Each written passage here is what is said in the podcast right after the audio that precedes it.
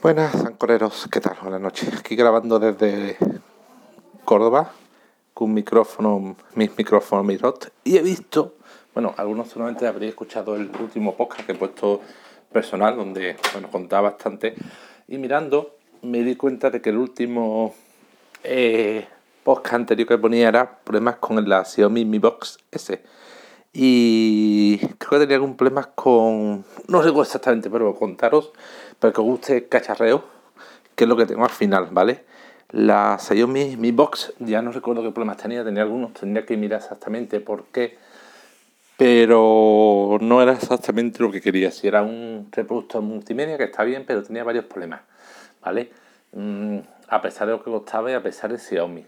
Ser Xiaomi, el problema que tenía, que tenía eh, tenía, no tenía ningún puerto USB, bueno, tenía un solo puerto USB, con lo cual eh, yo tenía conectado un, pequeño, un pequeñito em, adaptador a un teclado mini, con lo cual si quería acoplar de cualquier otra cosa no podía, o sea, era imposible, ¿vale?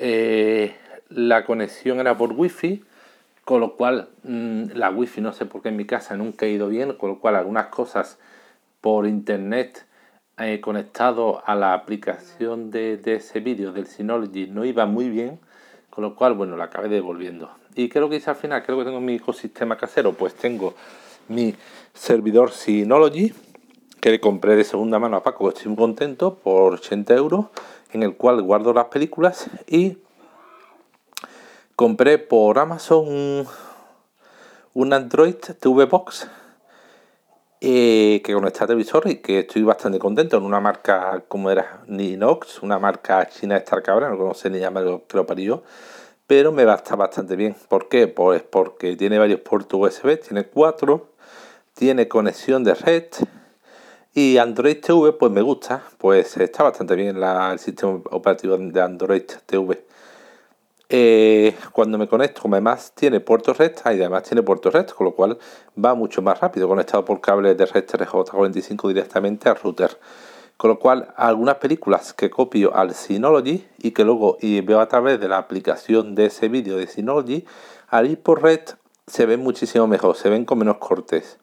Y eh, aquellas películas que así dan cortes, sufren intermitencia en el visionado, pues como tengo varios puertos USB, lo copio a un pendrive eh, lo compro en pendrive y ese pendrive lo enchufo uno de los puertos USB que tengo libres porque, por ejemplo, otro lo tengo ocupado por el tecladito este pequeño, otro lo tengo ocupado, bueno, pues no recuerdo, pero lo conecto por un pendrive a, a ese puerto USB libre y lo reproduzco desde pendrive sin ningún problema, eh, bastante bien.